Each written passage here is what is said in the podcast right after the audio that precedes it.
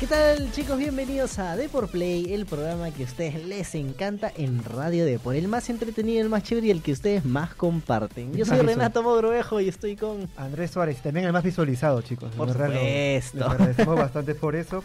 Hoy día, estamos a hablar, hoy día vamos a hablar con el DT de LP Santos, Juan Antonio Torres, lo tenemos acá al costado. ¿Qué tal? ¿Cómo están? Preséntate, dinos qué has logrado y por qué estás acá. Eh, bueno, este, yo soy DT de LPC Santos. Eh, acabamos de salir campeones de la Copa Inca en FIFA 2019. Un aplauso por favor a los muchachos que le han ganado a Cienciano, imagínense. Sí, ya segunda final consecutiva que competimos más o menos con el mismo equipo contra Cienciano y, y bueno, estamos felices de haberla ganado, ¿no? Perfecto. Bueno, este programa va a ser especial porque vamos a dividir un poco las temáticas, vamos a hablar un poquito de eSports, pero luego se viene un sorpresón. Vamos a hablar de Capitana Marvel y por supuesto el tráiler que ha... O sea, a ver. locura en redes sociales. es muy chévere el tráiler, pero Está yo creo bueno. que se ha quedado un poquito opacado por la coyuntura. Sí. La coyuntura nacional, porque lo justo salió lo de Alan y luego también la coyuntura Sí, internacional nacional. de que se murió un expresidente de Estados Unidos también y bueno, creo que a- es- eso le, ha- le ha costado un poco de vistas, pero Sí. de todas maneras está muy entretenido. Y bueno muchachos, Ah, ah, Antes no, de- antes antes, de sí, pasar. antes de pasar a la entrevista, bueno, comentarles que estamos todos los martes en las plataformas de podcast, en Spreaker, SoundCloud, iTunes, Google Podcast, bueno, en todas las plataformas prácticamente. Y bueno, recordarles que todos los viernes tenemos eh, una página especial en el diario Deport. Y de lunes a jueves, pues una columna con temas variados de tecnología, eh, eSports y gadgets y videojuegos también, claro. videojuegos, cómics y todas las cosas que a ustedes les gustan. Ahora sí, muchachos, pasamos a los eSports porque tenemos al DT de LPC Santos. Ustedes ya han estado en la transmisión del sábado pasado y pues vieron a dos jugadores ahí sacándose el ancho, jugando un poquito de FIFA 19. eh, hicimos la previa del Barcelona contra Villarreal. ¿Qué tal? O sea, ya felices con esto cierran una buena etapa, Eh, me imagino. Sí, claro, esta copa es una copa de inicio, donde más o menos los equipos van afianzando un poco eh, sus jugadores, su estilo de juego. Nosotros ya venimos con una base consolidada de FIFAs anteriores y yo creo que premio a esa constancia, a ese, a ese buen manejo que hemos tenido y a los pocos cambios también de los jugadores ha hecho de que, de que seamos cada vez un mejor equipo y se ha dado el resultado, ¿no? Mira, nosotros estábamos siguiendo mucho al Cienciano porque, a ver, Cienciano el, como, como club jaló a este equipo hace no más de dos o tres semanas. Y de pronto, o sea, vino Sidney, se movió un montón, que es el DT, por supuesto, de Cienciano, y habló con nosotros, y nosotros veíamos un equipo ah, interesante, pero no imaginábamos que llegaría a la final y se enfrentaría con ustedes. Era un rival difícil, Sí, no. Cienciano este, se formó con una base muy buena. Eh, sus fuertes son jugadores con mucha habilidad. eh, tienen lo que nosotros llamamos los skills. Manejan mucho los skills al momento de jugar. Eh, sabíamos que era un partido cerrado. eh, al momento de jugar nos anulamos prácticamente ambos equipos, ¿no? Preferimos estar midiéndonos. Sí, justamente yo les pregunté a los jugadores qué había pasado en esas finales, porque normalmente tú ves los partidos o ves los marcadores 4-0, 3-3, o sea, un poco abultados y estas finales 1-1, 1-0. Lo que pasa es que al ser este, equipos con mucha habilidad, por ejemplo Cienciano, lo que, lo que buscamos nosotros es anular el juego de ellos, ¿no? Y nosotros jugar a, a lo nuestro y ellos igual. Están muy pendientes de, de defender, regresar rápido los, los extremos, los laterales, no suben mucho, hace que... O sea, ya en las que- finales ya no arriesgas mucho. que el par- tanto en las finales sino con equipos eh, con equipos ya de, de alto nivel se, se- se juega siempre así se ve este tipo de partidos es raro que entre entre equipos ya en, en finales o en semifinales eh, haya resultados muy abultados por ejemplo el Cristal Cienciano también fue un partido bien cerrado no dos equipos que se Claro, miden una final mucho. Claro. dos equipos que juegan muy bien y buscan no dar espacio, se cuidan atrás, los laterales no suben, los centrales están este, siempre cuidando la línea, el 6 también está muy concentrado en qué tan rápido vuelve, más no en ir a atacar. Son partidos que se definen en contragolpe, bueno, en este caso en una pelota parada, en una jugada preparada. Y es así como llegan los goles en este tipo de partidos, ¿no? A la Alianza Lima.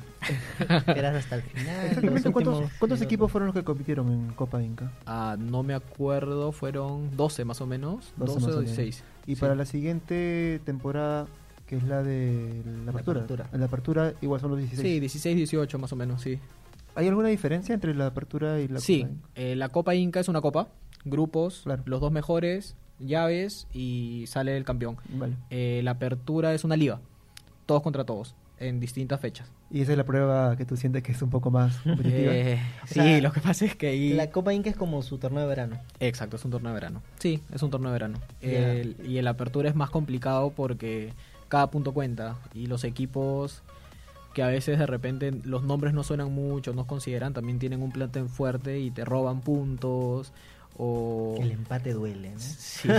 un punto. Ay, no. Sí, y, y esto, por más que sea un videojuego, sigue siendo fútbol. Claro, Entonces, puedes llegar 15 veces a un arco y no hacer ningún gol, y te llegan una, te metieron un gol, se acabó el partido, y chao.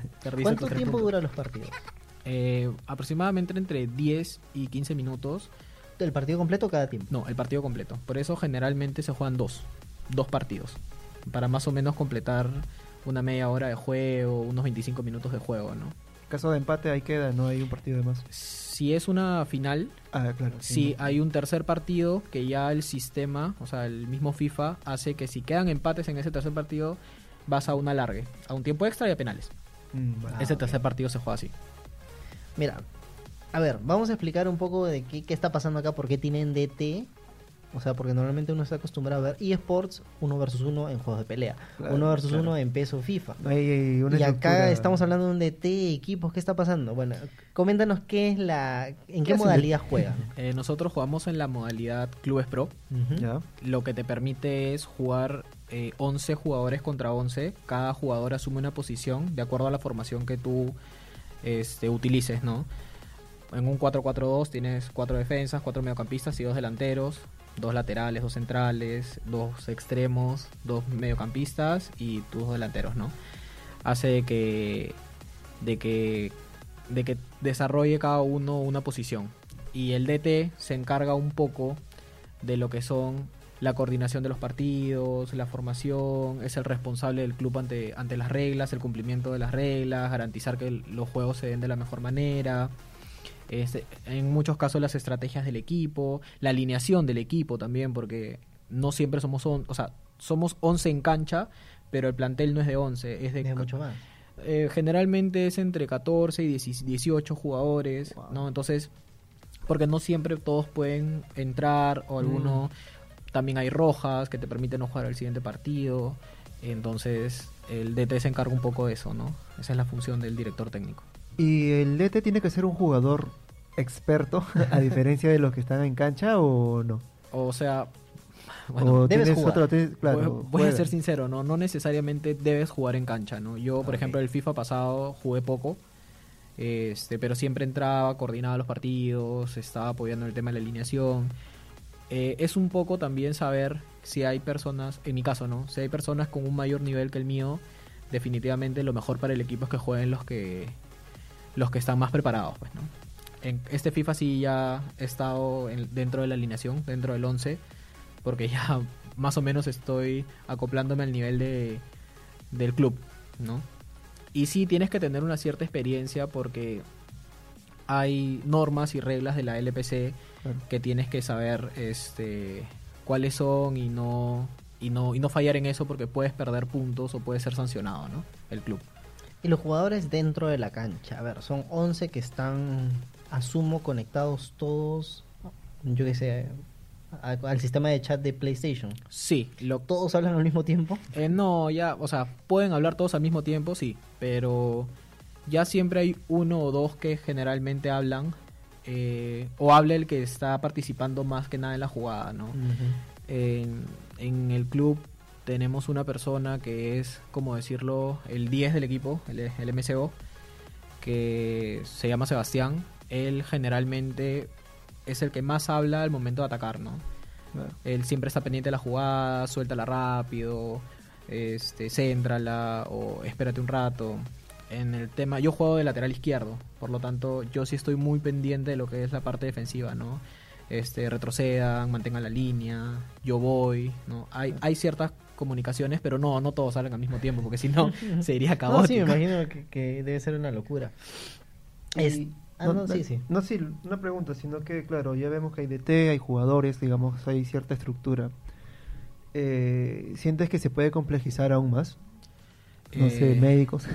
O sea, ¿hasta qué punto se puede adaptar el fútbol profesional como lo vemos a un nivel de videojuego que ya tienen DT y jugadores? Ok, pero ¿hay más todavía? Ahora, estamos limitados a lo que la plataforma nos ofrezca. Eso definitivamente, sin duda, es, es un requisito, ¿no? Conforme la plataforma se pueda volver más compleja, asumo que el, el mecanismo y la estructura va a ser más compleja, ¿no? Si es que, no sé, tienes que jugar realmente un partido 90 minutos sentado y con el control y con un nivel de tensión alta y, y los clubes se vuelven grandes como para permitir tener un staff de médicos, probablemente sí, ¿no? Podría haber, ¿no? No, no, no sabría decirte, pero ahorita estamos limitados mucho a la plataforma. Una pregunta curiosa. Si digamos, no sé, como la película Matrix, ¿no? si pudiera conectarte con el cerebro y tengas todos los conocimientos, no sé, de Oblitas ¿no? o, de, o de Gareca acerca del plan táctico del fútbol, ¿tú crees que sirve para un ambiente como un simulador como Eh, FIFA? o sea, la verdad es que O sea, llega, llega a ser tan... yo lo que te puedo decir es que sí importa mucho el conocimiento que tengas de fútbol, ¿no? Eh, no solamente importa qué tan hábil seas con las manos, sino también qué cosas conozcas del fútbol, porque hay reglas básicas, pues, ¿no? Hay eh, cuando estás defendiendo no dar pase al medio, eso si- se sigue manteniendo, eh, mantener la línea en un corner, ¿no? Claro, no vas a fichar un jugador que juega a FIFA y no sabe que es un offside. Hay, exacto. No, y además hay muchos jugadores que de repente no son tan hábiles con el control, es decir, no saben hacer las fintas espectaculares que puedes hacer porque son complejas algunas, pero sí tienen nociones de fútbol, entonces saben cuándo dar un pase en profundidad, saben cuándo aguantar la pelota, saben cuándo irse a la esquina, saben cuándo sacar centros rápidos, o sea, es, eso también te ayuda mucho dentro de este, de este modalidad de juego porque son 11 contra 11. Claro. Entonces, se dejan espacios como en la vida real. No es que cuando juegas uno contra uno la máquina retrocede a todos los jugadores, sino hay errores humanos y naturales que pueden ser aprovechados por una persona que conoce de fútbol. Entonces, yo considero que sí, las estrategias de una persona conocedora de fútbol te pueden servir un montón para, para sacar ventaja de partidos. Mm, Sacando a colación esto como que la realidad del videojuego. Dentro de la liga, reconocen a un Cristiano Ronaldo, a un Messi, a, un- a uno de cualquier equipo. O, sea, sea- no solamente de Santos o de Cienciano, de Sí. Cristal, que se destaque, que es una barbaridad. A este hay que marcarlo con tres, hay que hacerle marca personal. Sí, así. de hecho, en la comunidad se habla mucho de, de ciertas personas que tienen mucha habilidad y que, y que no hay que dejarles espacios. O sea, sí, sí llegas a conocer a los jugadores, ¿no? Por ejemplo, en Cienciano hay uno de los jugadores que pisa mucho la pelota. Es súper bueno, es súper capo, pero siempre pisa mucho la pelota. Entonces, por ahí la estrategia es Picársela. eh, o es, es aguántalo, los que defendemos, ¿no? Aguántalo porque siempre te va a hacer una de más. O sea, él no es de jugar sencillo, no es de jugar simple. Mm. De hecho, de las siete veces que intenta pasarte, con habilidad te pasa tres, pues, ¿no? Porque Claro. sí, por más, por más que lo conozcas, la habilidad termina favoreciendo al, al que ataca. Pero sí, de hecho, hay jugadores que se, se destacan por eso, por su habilidad con el, con el control y te hacen fintas para acá, te levantan la pelota, cosas que en, en- en- en una persona que juega de forma regular, normal, es complicado hacerlo, ¿no? Claro. Bueno, ahí lo tienen. A, a ver, también este decirles que LPC Santos es- por ahora es un equipo libre, o sea, juegan entre ustedes que no están fichados por un equipo profesional como es el Cienciano, Sporting Cristal, Sport Boys, Sí. el Municipal también es- que está metido. ¿Aspiran a eso? Sí, no, de todas maneras estamos abiertos a la posibilidad de, de ver. Nos gustaría mucho, somos un club que tiene bastante, bastante tiempo de antigüedad. Venimos jugando este, ya cuatro FIFAs, casi la misma base. Somos, ya pasamos a ser compañeros a bastante amigos dentro del club y hemos, siempre hemos estado entre los tres, cuatro primeros clubes y ahora, este, bueno, ya ganándole a, a clubes importantes como, como Cienciano, este, y aspiramos a eso, a mantenernos arriba y, y seguir consiguiendo logros, ¿no? Perfecto. Bueno, muchachos, esto ha sido una pequeña conversación, aproximación también para ustedes, para el competitivo de FIFA Nacional, que no es del 1 versus 1 tradicional, sino el 11 versus 11, que ya cuenta con cuatro equipos profesionales y por supuesto el EPC Santo está buscando un equipo. Si alguien se anima por ahí a ficharlo, sería bastante bueno.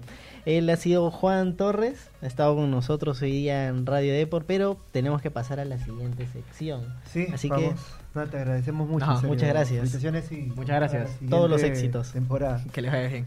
Eh, bueno, vamos a hablar ahora de Capitana Marvel. Como ya saben, ayer se estrenó el tráiler, así que todo el mundo está como locos en las redes sociales. ¿Qué pistas hay? ¿Qué se sabe? ¿Qué no se sabe? Ya la gente ya ha evaluado incluso los detalles que aparecen, la sangrecita en la nariz. Algo está pasando con, eh, Ah, con Capitana cambie el Marvel. micro para acá mientras que conversamos sobre Capitana Marvel. Exacto. Y bueno, y antes de pasar de Capitana Marvel, recordarles que estamos todos los martes en Spreaker, SoundCloud, iTunes y Google Podcast, en prácticamente todas las plataformas. Y eh, bueno, y todos los viernes eh, tenemos un especial de una página en el diario Deport y de lunes a jueves una columna de tecnología, videojuegos, cómics y gadgets. Ahora sí, muchachos, hemos visto un tráiler, pero la verdad es que espectacular. O sea, yo era lo que me esperaba. ¿Sí? Y yo creo que se ha hecho esperar más de lo debido. Mm, Bueno, es que si tú ya sabes que la gente quiere ver algo de tu producción, la vas a aguantar, o sea, la vas a pero es que lo han aguantado tres semanas. Y o Avengers, sea, y Avengers 4 la van a aguantar aún más, creo. a ver, lo Supone- de Avengers 4 es otro tema, que quizás lo hablaremos ya en el próximo podcast. Ahora Sí. estamos hablando de Capitana Marvel, que... Bueno, yo creo que la gente más espera Avengers 4 de Capitana Marvel. Y es, eh, o sea, se ha visto afectada la cantidad de vistas porque, a ver, el tráiler de Avengers 4 sale y te apuesto que es el tráiler más visto de la historia de YouTube. En el caso de Capitana Marvel todavía no llega a pegar mucho y además salió lo de Alan García que estábamos conversando. Sí, O cierto. sea, de todas maneras, la coyuntura nacional, la gente prefiere la coyuntura nacional que obviamente ver este algo sobre Marvel.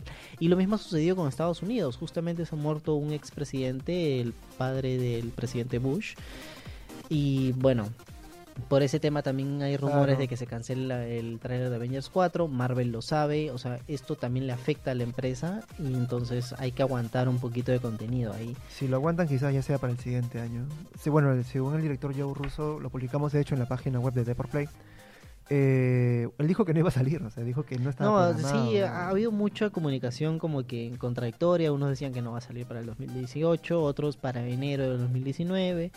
O sea, parece que se ha sentido presionado y lo adelantaron, pero bueno, en fin. Ahora hablemos ya del tráiler. Ya ahora sí. ¿Qué es lo que vimos? ¿Qué es lo que vimos? Eh, primero, hay seis cosas que bueno, estuve revisando. Hay seis pistas que uno puede hallar en el tráiler.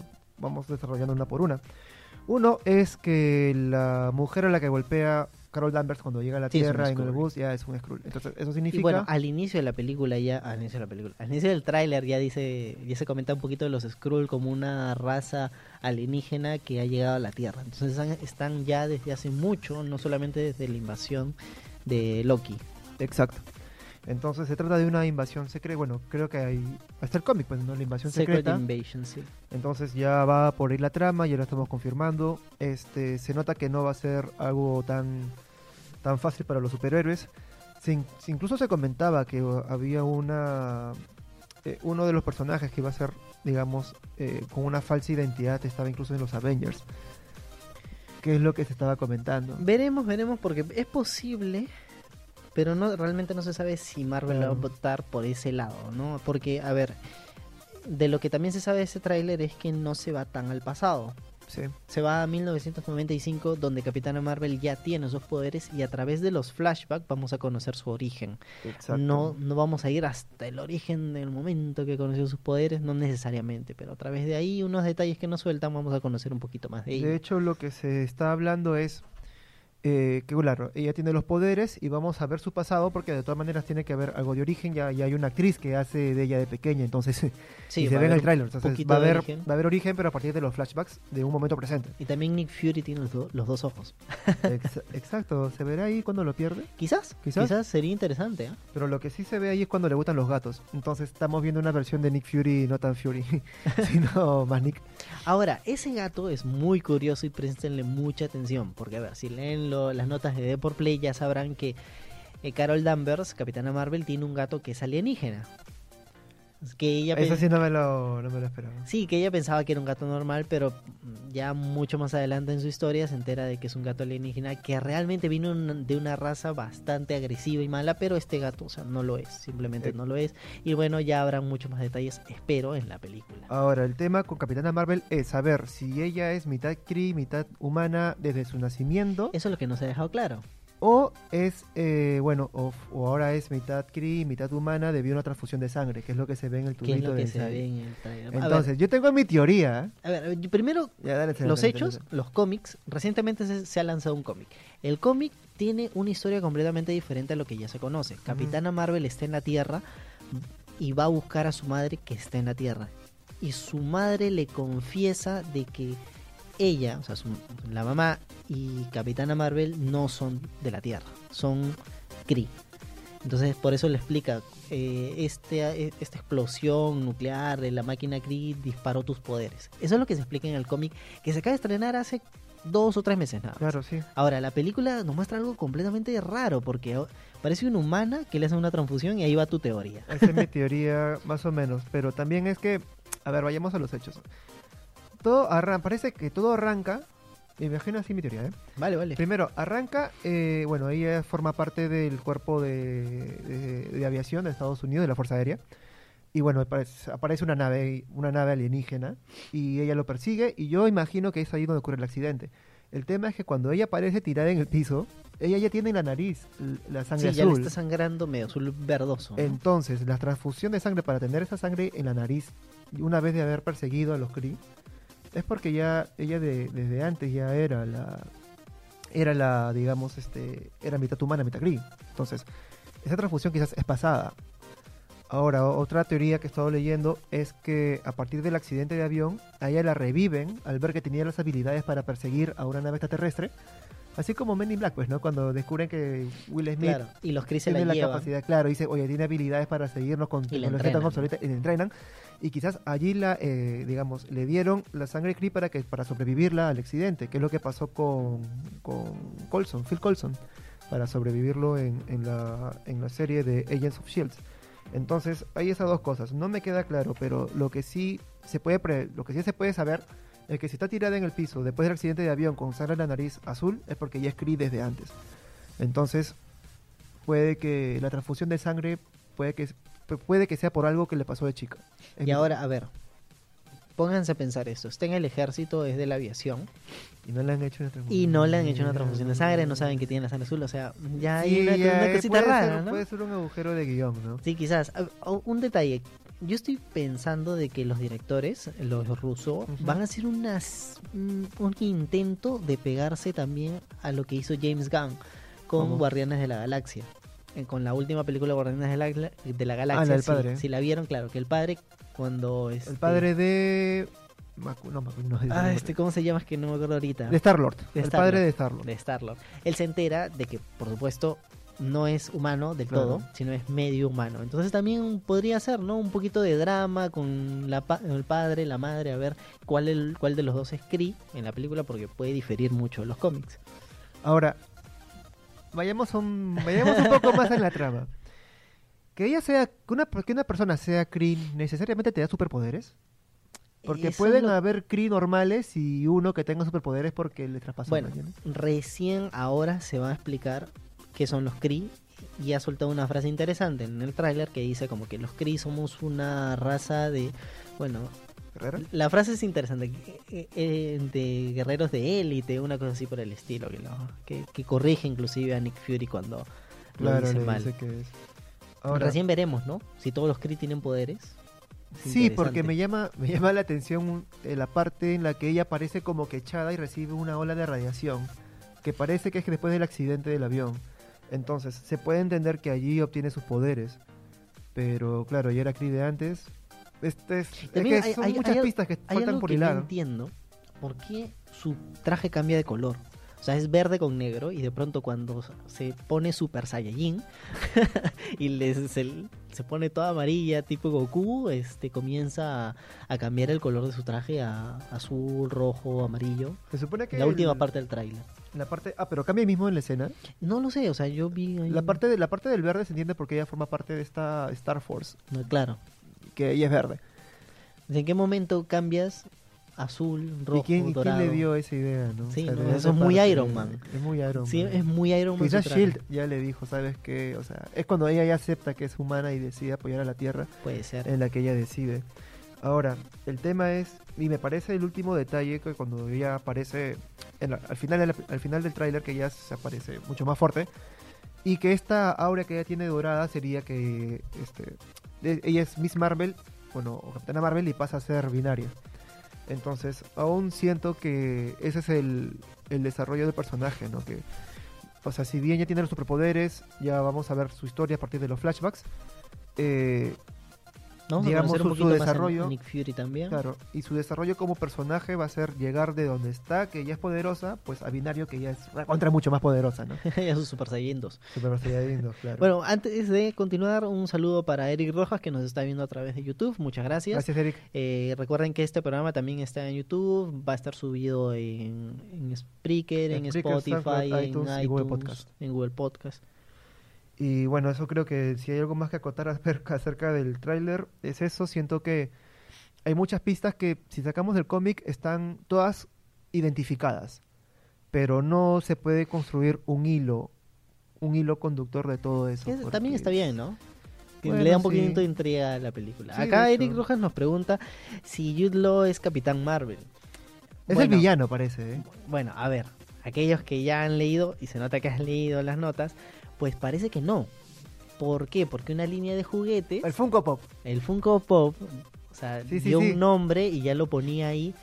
Eh, al parecer no, no va a ser Capitán Marvel y la verdad es que lo veo con, ahora lo veo con mucho más sentido porque ahora sí sabemos, bueno, por, la- por lo menos ahora sabemos por dónde va a ir la trama, ¿no? Conocer un poquito más de dónde sacó su nombre, porque eso es Claro. importante, de dónde sacó sus poderes. Si no es Jude Law Capitán Marvel, ¿cuál es el papel de Jude Law que podría llegar a ser un villano? Porque se supone que es un Kree muy envidioso, muy celoso de los poderes de los demás, entonces sabotea a sus compañeros y termina como que pasándose al bando de los villanos, ¿no? Y que Que los villanos es- justamente sale al lado de Ronan, como si fuera su compañero En las fotos aparece en la eso, foto. Y Ronan, también de la raza Creed, sería un traidor a su raza, Claro. traicionó la guerra que ellos tienen contra los Skrull y por supuesto ahora saben que se unió a Thanos y todo el tema de Sí, ya las películas ya- que, que se han visto. ¿no? Claro, entonces un poco para reducir qué papel tiene Jude Law, yo creo que es un reclutador infiltrado, que lo que busca ver talentos dentro de la raza Kree, que es guerrera justamente, y son lo que el- son lo que los villanos necesitan. Entonces mira, busca por dentro, capta por dentro y los filtra y los convierte de alguna manera en Y- aliados de Ronan. Y ahora Entonces, posiblemente papel de- muera. Porque no se le ha visto en las películas que vienen temporalmente después, ¿no? ¿Eh, ¿Quién? ¿Te refieres a...? A Jude Law. Ah, Jude Que Law, va a ser su primera y última película dentro del universo Marvel. Sí, cierto. No, sí, probablemente sea su última película. También la de Ronan el Castigador. También podría ser su podría ser última, su última película. Bueno, Y bueno, esto ha sido todo por el programa de hoy, muchachos. Muchas gracias, Eric Rojas. Gracias por seguirnos siempre. Recuerda, hacerles recordar que también estamos en el diario impreso. sí. Este fin de mes, no, de nos vamos a adelantar Este con el especial. Ah, sí, va a haber un especial el fin de, bueno, el, fin- el mes pasado no hubo el especial de fin de mes, Por temas de la Champions, tema de Europa la League y Champions. otras cosas. No, Europa League ya pasó. el tema de la Champions, así que vamos a lanzar un especial para el 23, 21 el, lu- el por ahí. viernes anterior a Navidad. Claro, porque Navidad cae martes. El viernes anterior a Navidad, que es 21, por ahí, ya lo confirmamos. Pero va a ser Navidad, vamos a hablar de todo. Si buscas algún regalo, pues fíjate ahí, hablaremos de tecnología, cómics, qué cosas buenas se vienen también. Y ya para enero también tenemos otra sorpresa más. Pero ya- todos los viernes, por supuesto, estamos con una cara. Sí, El viernes pasado hicimos de lanzamientos de diciembre porque ya arrancamos el mes de diciembre y ya se acaba el 2018. Y bueno, rapidísimo. Muchas gracias por estar ahí todos. Yo soy Renato Modruejo Andrés Suárez, un gusto estar con ustedes. y nos vemos la próxima semana. trang trọng.